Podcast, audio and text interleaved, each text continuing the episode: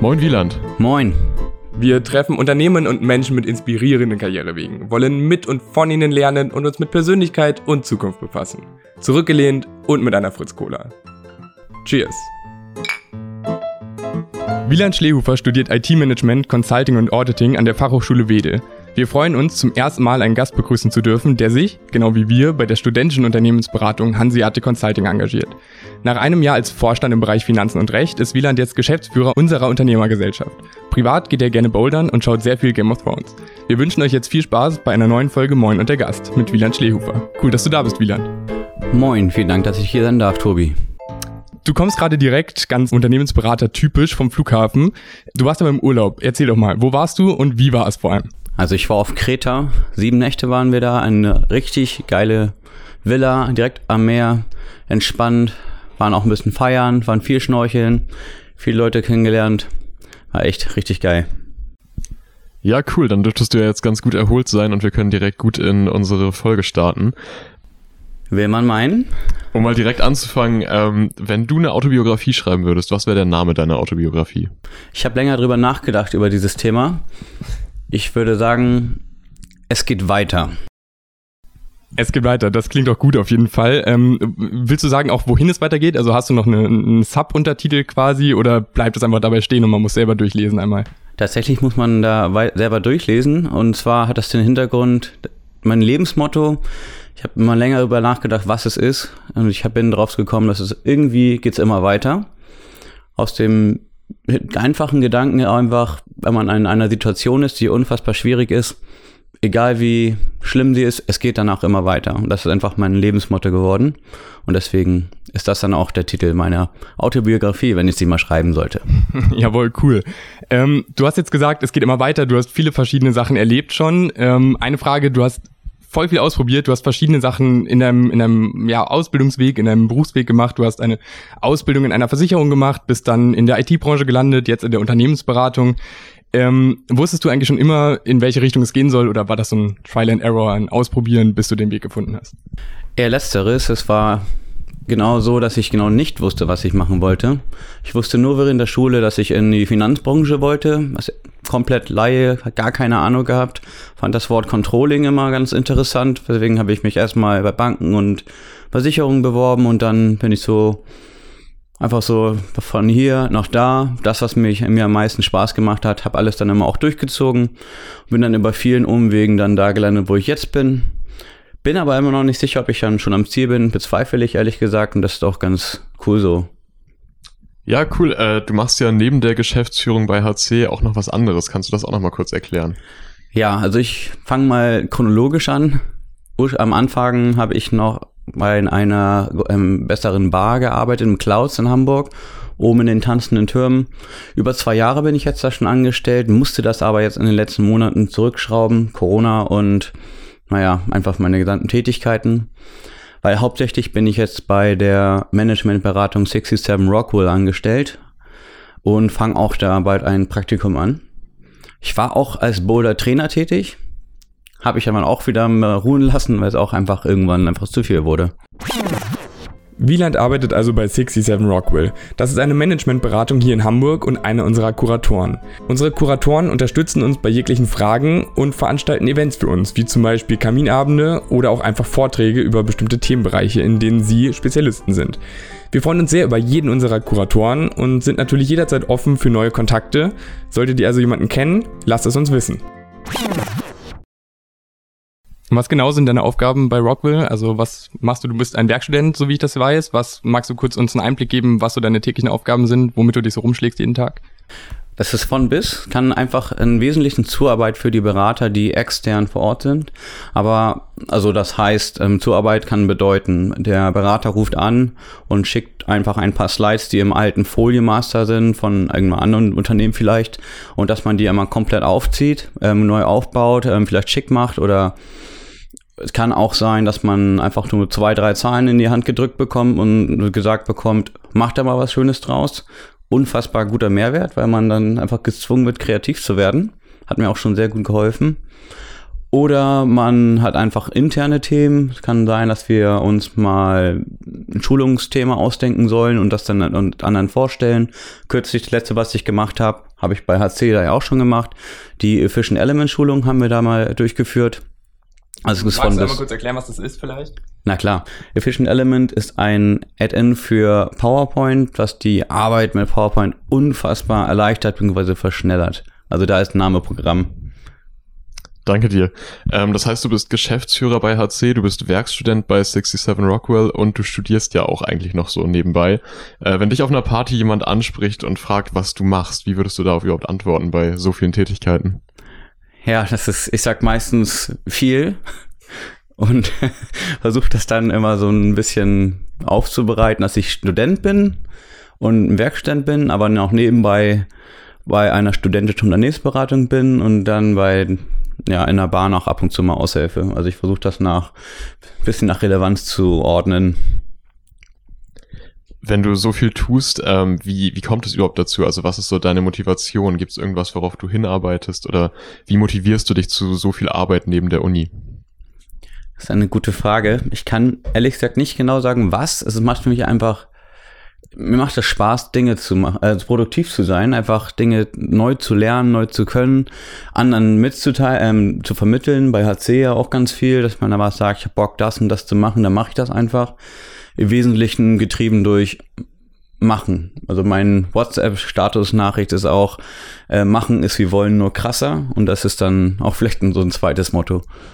Äh, nicht schlecht auf jeden Fall. Ähm, also man merkt, du bist sehr engagiert, du kannst dich auch gar nicht auf einen Punkt irgendwie konzentrieren, wenn man dich jetzt bei einer Party oder so anspricht. Aber wie gesagt, du ähm, ja, stellst dich gleich mit mehreren Sachen vor. Jetzt habe ich hier ein Zitat von einer geheimen Quelle und zwar lautet das, ähm, egal wie viel Arbeit man Wieland gibt oder wie viel er um die Ohren hat, irgendwie bekommt er immer alles hin. Meist aufgrund von wenig Schlaf, was man ihm aber nicht groß anmerkt. Möchtest du auch mal Stellung nehmen zu dem Zitat? Findest du, dass das stimmt? Ja, ich habe also bezüglich des Schlafs, ja, ich weiß nicht warum, aber ich bin gesegnet, dass ich gar nicht so viel schlafen muss, habe ich das Gefühl. Ich produziere ganz viel, aber was das angeht mit dem immer alles fertig machen, da habe ich immer aktuell ein anderes ähm, Gefühl bei. Habe dann so irgendwie immer das Gefühl, nicht genug zu schaffen. Das ist ein echt nicht schönes Gefühl. Man muss einfach versuchen, damit mal klarzukommen. Ich bin auch auf dem richtigen Weg dahin, aber das spornt einen aber auch zusätzlich noch an, dass man dann einfach diesen einen Zugzwang hat. Okay, also Schlaf ist es schon mal nicht, aber wie sieht's mit Sport und Essen und irgendwelchen anderen Motivations äh, ja, Themen aus? Was ist für dich am wichtigsten, um fit und ja auch motiviert zu bleiben? Tatsächlich auch der Schlaf wieder. Das klingt ein bisschen widersprüchlich, aber guter Schlaf. Guter Schlaf, aber wenig. Ja, genau. Guter, tiefer Schlaf reicht dann schon aus. Aber motivieren, ja, viel mit Leuten zu tun zu haben und wie gesagt, das bereits gesagte Wissen und Dinge zu produzieren. Und wenn du so viel zu tun hast, wie gehst du dann damit um, wenn es mal richtig stressig wird, wenn richtig viel zu tun ist? Hast du da irgendeine bestimmte Taktik für? Irgendeinen Tipp?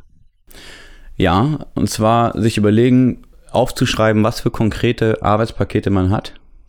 Meistens ist es so, dass man viele kleine Tätigkeiten machen muss und die bringen einen dann am Ende letztlich darum in die Situation, dass man überhaupt gestresst ist. Zumindest geht mir das so. Und wir dann einfach aufzuschreiben, welche Sachen muss ich tun, und dann nach Eisenhower Dringlichkeit und Wichtigkeit. Ich weiß nicht, vier Felder, kennt ihr das?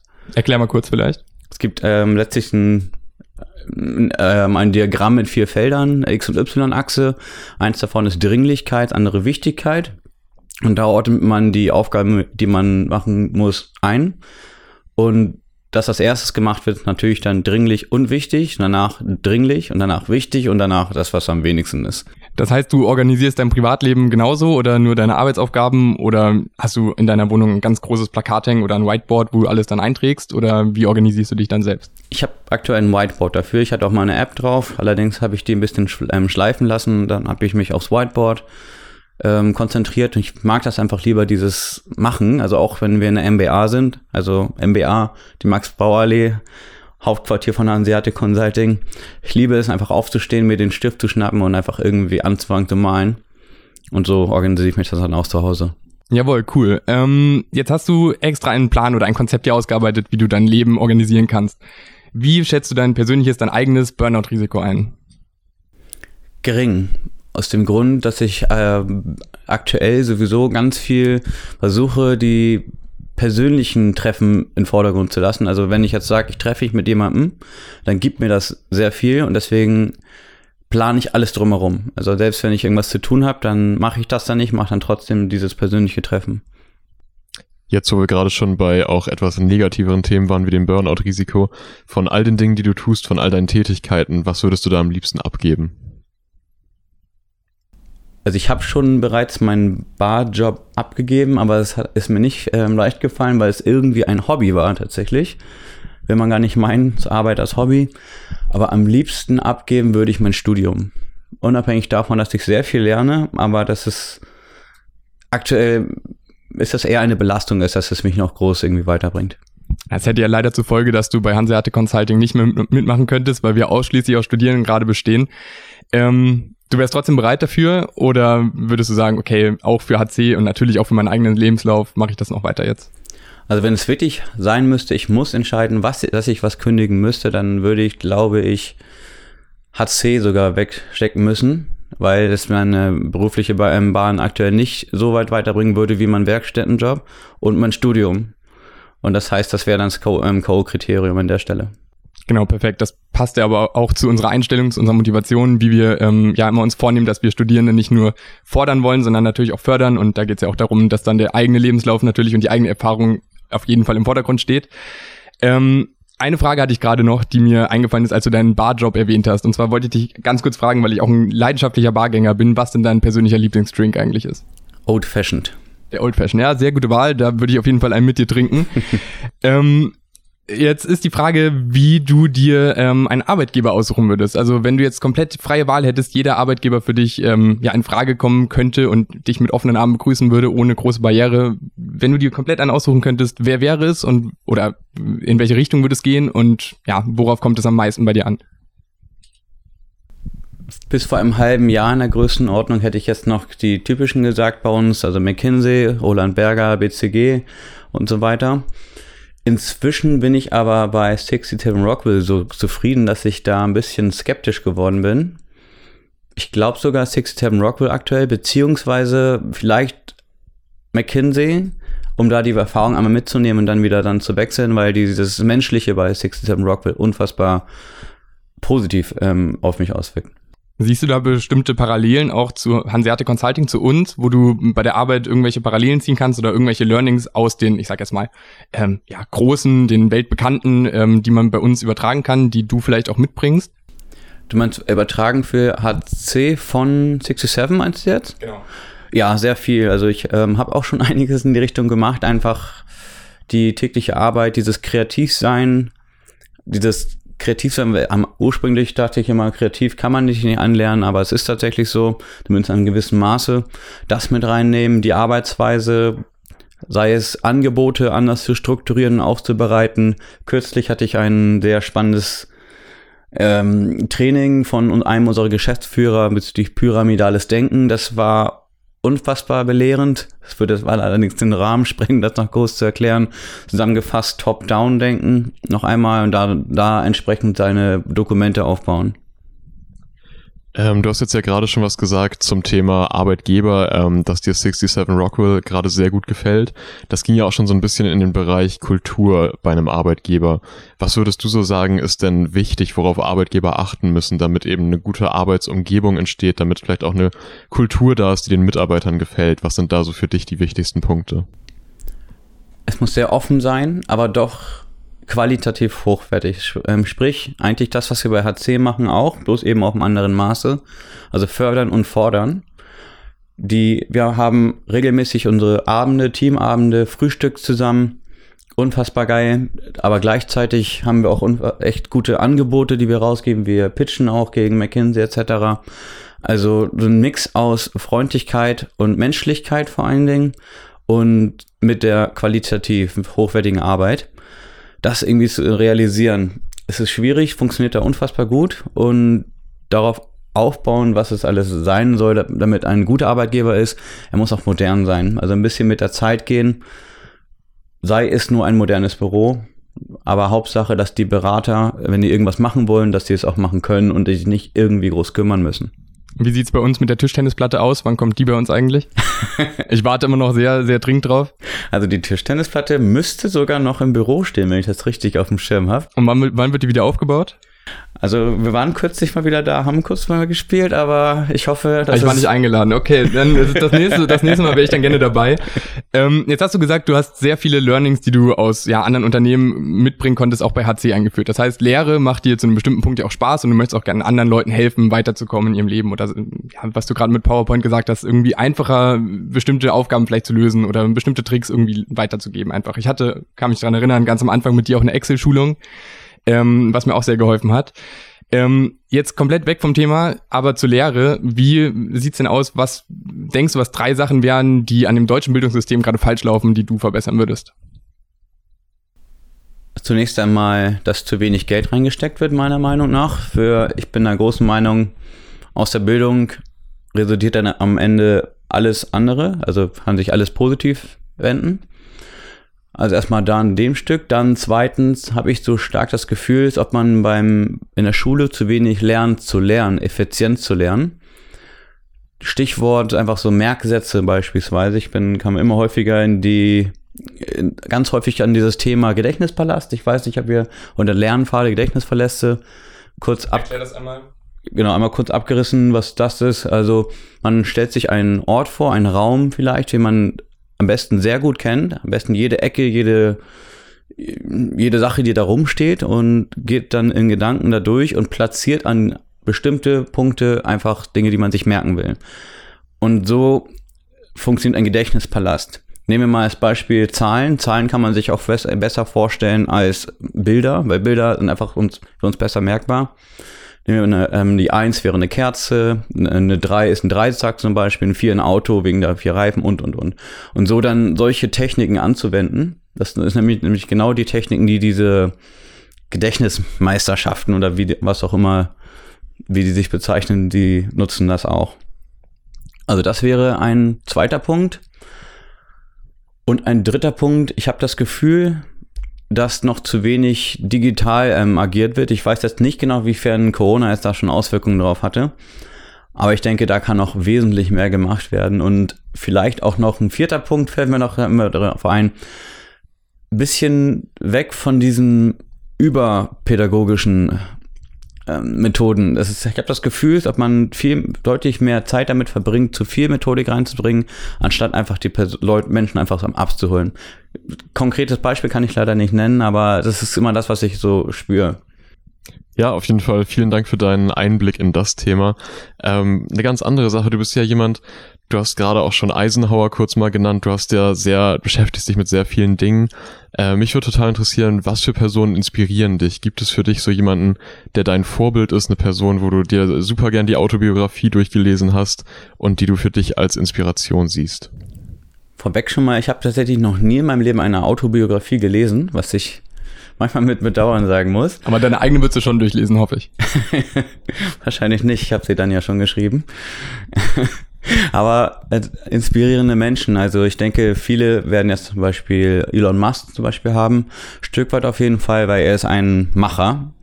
Ich weiß nicht, ob wir das vor ein, zwei Jahren in der Größenordnung, weiß ich gar nicht mehr, auf dem Schirm hatte. Da ist er irgendwie im Stau gewesen in Los Angeles und hat einfach gesagt, ich baue da einfach einen Tunnel unten drunter. Das ist so die Art und Art der Denke, die er hat.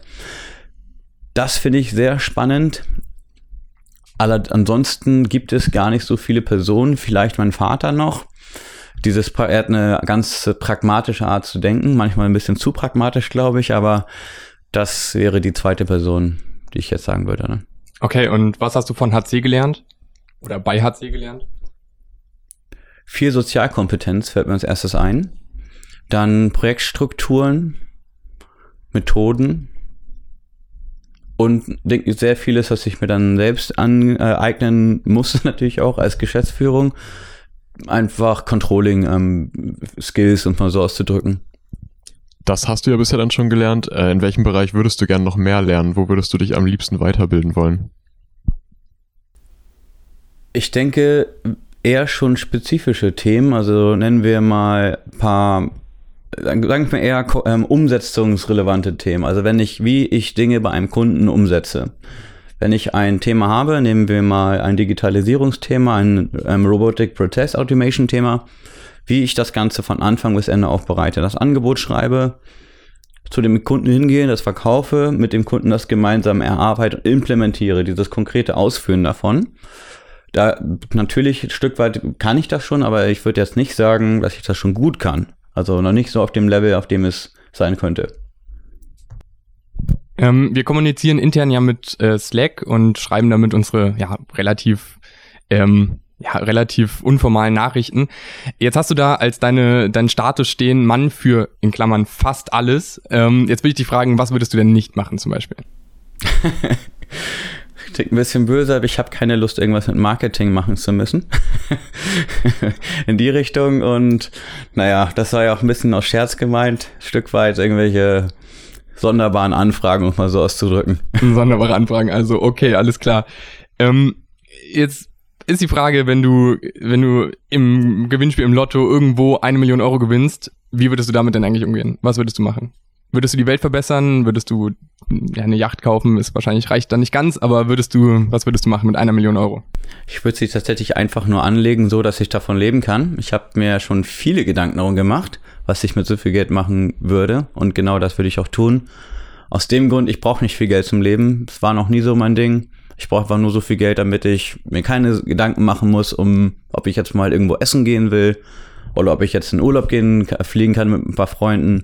Ich will mir jetzt keine Insel wie Bora Bora kaufen, das bringt, gibt mir irgendwie nicht so viel. Mir gibt dieses Reisen an sich einfach viel mehr. Einfach reisen können, frei sein. Ich glaube, das Stichwort frei sein trifft es da am ehesten. Das kann man mit einer Million wunderbar machen, indem man es sinnvoll anlegt und davon einfach lebt. Wenn du gerade schon das Thema finanzielle Freiheit so ein bisschen angesprochen hast, ähm, also diesen Bezug da einmal zu haben, könntest du dir vorstellen, denn das ist ja auch etwas sehr Freies, in Zukunft irgendwann mal selbst zu gründen, also nicht mehr Angestellter zu sein? Ja, man hat schon gemerkt, ich bin sehr skeptisch dabei. Ich bin erstmal, Betonung erstmal ein Fan davon, angestellt zu sein, weil man sich dann auf andere Dinge konzentrieren muss die Dinge, die ich jetzt als Geschäftsführer tue, zum Beispiel, sind Dinge, die ich jetzt nicht unbedingt machen möchte, wenn ich ein, etwas Neues gründe. Weil dann möchte ich mich auf das fokussieren, was ich da selber geschaffen habe. Deswegen weiß ich das noch nicht, ähm, würde ich jetzt sagen, anfangs, nee, eher nicht. Aber in Zukunft schließe ich das nicht aus. Und wenn es dann mal soweit wäre, welcher Bereich wäre für dich der richtige? Das kann ich wirklich nicht sagen. Also ich tendiere zu sowas wie eine eigene Beratung. Kann ich jetzt einfach noch nicht sagen. Jawohl. Ähm, und hast du Führungseigenschaften, die dich irgendwie besonders machen? Was würdest du dir am liebsten zuschreiben als Führungscharakteristik? Offenheit, Erreichbarkeit, Herzlichkeit. Denkst du, irgendwas ist besonders wichtig, was du vielleicht noch nicht ganz so gut kannst in dem Bereich, in der Führungsposition? Manchmal so ein bisschen dieses Motiv äh, Motivierende. Wir kennen es zum Beispiel von Yannick. Ich weiß nicht, Yannick ist ein Motivator von HC. Sowas zum Beispiel fehlt mir noch so ein bisschen. Ich halte mich da meistens eher ein bisschen raus und an manchen Stellen habe ich das Gefühl, als ob ich noch nicht so teamfähig, im Teamfähig bin. Klingt ein bisschen anti-HC, wenn man überlegt, dass eins unserer, unserer Werte ist, aber an manchen Stellen habe ich das Gefühl, dass da auf jeden Fall noch was kommen könnte. Ja, wer ist denn eigentlich Yannick? Wieland sagt jetzt hier, dass Yannick einer der Motivatoren bei HC ist. Das kann ich auf jeden Fall unterschreiben. Ähm, Yannick ist eine sehr außergewöhnliche Person. Er ist super extrovertiert und super offen und souverän in seinen Antworten. Er kann unglaublich gut reden und Leute motivieren, ist eine Person, die immer positiv nach außen strahlt und ja, motiviert einfach auf seine Welle mit aufzuspringen und ja, mit ihm dahin zu gehen, wo es hingehen soll. Ich erinnere mich da zum Beispiel noch an eine Situation in dem Onboarding-Prozess, den ich damals hatte. Da haben wir nämlich PowerPoint-Karaoke gespielt und das funktioniert so, dass man eine Präsentation vor sich hat, die man noch nie gesehen hat, ohne Notizen und die man aus dem Stegreif vor allen Leuten einfach halten muss. Yannick hatte eine Präsentation über ein bestimmtes Videospiel, das es in Europa gar nicht gibt, sondern ein asiatisches Videospiel. Und er hat das aus dem Stegreif gehalten und gerockt. Er hat so motivierend geklungen, er hat die Leute mitgerissen. Ja, Yannick ist einfach eine Person, ja, man muss ihn einfach persönlich kennenlernen. Und wenn du dir jetzt vorstellst, dass du bei uns Projektmanager auf irgendeinem Projekt bist und ein Team zu führen hast, oder ja, führen klingt immer, finde ich, relativ streng, aber ein Team zu, zu leiten hast, ähm, wo die Leute alle vielleicht noch extremer, als du gerade beschreibst, aber wo alle Leute weniger teamfähig sind oder vielleicht auch gar nicht teamfähig sind und äh, schlecht zusammenarbeiten, schlecht kommunizieren. Was wäre dein Tipp? Wie kann man diese, diese Struktur ändern? Wie kann man das lösen, dieses Problem? Ich bin ein großer Fan von persönlich ansprechen. Erstmal, wenn es jetzt so eine Situation, dass eine Person vielleicht da ein bisschen rausfällt, die Person direkt anzusprechen. Unter vier Augen, also nicht in der Gruppe, sondern erstmal unter vier Augen persönlich. Erstmal vier, unter vier Augen, wenn es vielleicht eine Person ist, ansonsten alle zusammenholen. Und ich muss einfach sagen, ich bin auch recht rigoros an manchen Stellen dann, wenn es einfach nicht funktioniert, dann muss man einfach mit der Person sprechen und sagen, es funktioniert nicht und dann die austauschen gegebenenfalls. Ist aber die letzte Lösung ganz anderes Thema. Wir haben am Anfang schon gehört, ähm, du schaust wahnsinnig gern Game of Thrones, bist da sehr großer Fan. Würdest du sagen, aus der Serie kann man irgendwas ziehen oder was hast du aus der Serie gelernt? Also, gute Frage. Habe ich jetzt nicht gerechnet? Also, ja, man kann damit was rausziehen und zwar das, was mich immer am meisten fasziniert aus der Serie. Und zwar mit dem, dem zu rechnen, mit dem man am wenigsten rechnet versuchen drüber nachzudenken, was könnte jetzt passieren, mit dem ich gar nicht rechne und das mal durchzuspielen, so, so ein Szenario auch. Von Yannick eine, eine Technik, bevor er zu Kunden gegangen ist oder geht, hat er sich ab und zu mal so hingesetzt, hat gesagt, so, jetzt überlegen wir uns mal ein paar Fragen, die der Kunde jetzt einfach stellen können, die vielleicht total bescheuert sein könnten. Und das ist in der Serie eigentlich die ganze Zeit der Fall, dass man versuchen muss rauszufinden, was es da Schlimmes geben könnte, was passiert. Ja, ist auf jeden Fall eine sehr gute Art, um wirklich auf alles vorbereitet zu sein. Genau. Gibt es äh, von den Szenarien, die ihr durchgespielt habt, gibt es da eins, was dir besonders im Kopf geblieben ist? Also was war so die schlimmste Frage, wenn man das so sagen kann, die ihr euch ausgedacht habt, das schlimmste Horrorszenario, was ihr vorgespielt habt vorher? Ich habe das selbst mit Yannick gar nicht gemacht. Ich habe es nur von, ich glaube, Johanna, glaube ich, gehört. Also von daher weiß ich das nicht. Okay, und dann, was ist dir passiert? Was war das, ja, oder eins der schlimmsten Dinge, was dir passiert ist, wo du vielleicht in Schwitzen gekommen bist? Eine Frage, die super unangenehm war, vielleicht auch persönlich dich irgendwie ja, berührt hat. Was kannst du irgendwas erzählen, was dir vor Kunden vielleicht auch passiert ist? Tatsächlich nicht. Allerdings liegt das auch ein bisschen daran, dass man selber in der Hand hat, wie, ob man in Bedrängnis gerät wenn man auf etwas nicht antworten kann, dann ist es gar kein Problem zu sagen, das weiß ich nicht oder werde ich recherchieren und im Nachgang nachliefern, gegebenenfalls. Man muss da entsprechend damit umgehen und das ist schon die ganze Kunst, gar nicht erst in so eine Bedrängnis zu kommen. Mhm. Hast du da vielleicht auch ein paar Tipps noch für unsere Zuhörer auch, wie man generell, also so ein paar ja, Sachen, die man immer anwenden kann, ähm, um aus unangenehmen Gesprächssituationen irgendwie rauszukommen? Gibt es da die ultimativen Tipps, die die Wieland-Bibel quasi mit irgendwelchen Gesprächs Gesprächshilfen? Kannst du uns da irgendwie Einblicke geben? Wirklich habe ich keine Technik dazu. Es ist einfach dieses, was ich meinte, ganz am Anfang des Gesprächs, irgendwie geht es immer weiter. Wenn man das verinnerlicht hat, dann ist das eben so an der Situation. Dann ist man in einer Situation, in der man nicht weiterkommt. Und dann muss man das eingestehen und dann im schlimmsten Fall hat man einen Kunden vielleicht verloren. Aber ein Kunde ist am Ende auch nur ein Kunde. Also ein Kunde, also ein Kunde ist wichtig, aber es ist immer noch nur ein Kunde. Man kann, hat auch die Möglichkeit zu sagen, ich liefere es nach. Einfach dann Ruhe bewahren ist da wirklich das A und O. Und zu wissen, der Kunde wird nicht beißen. Im schlimmsten Fall siehst du den eben nie wieder. Ja, dann schon mal vielen Dank für deine Einblicke. Wir haben zum Abschluss nochmal fünf schnelle Fragen für dich, mit denen wir jetzt einmal anfangen würden. Okay. Du hast deine eigene Late-Night-Fernsehshow. Wer ist dein erster Gast? Janik Gelin. Das ging schnell, perfekt. Dann direkt die zweite Frage hinterher. Ähm, wie warst du in deiner Jugend? Schlafnase. Kaffee oder Tee? Tee. Jetzt musst du alle Apps von deinem Smartphone löschen, außer drei. Welche drei behältst du? WhatsApp, Outlook und Kamera. Wir haben einen 30-sekündigen Blog vor den 20 Uhr Nachrichten für dich reserviert. Wie möchtest du diesen Blog nutzen? Was ist deine Message?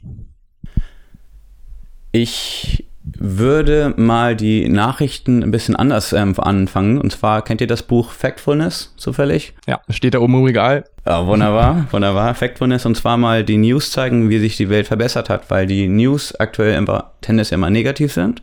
Und es sagen, wie sich die Welt in Wirklichkeit entwickelt hat in den letzten 20, 30 Jahren. Um zu sagen, wir haben auch schon richtig geilen Kram gemacht und wir sind auf einem guten Weg. Das heißt, du bist Optimist auf jeden Fall.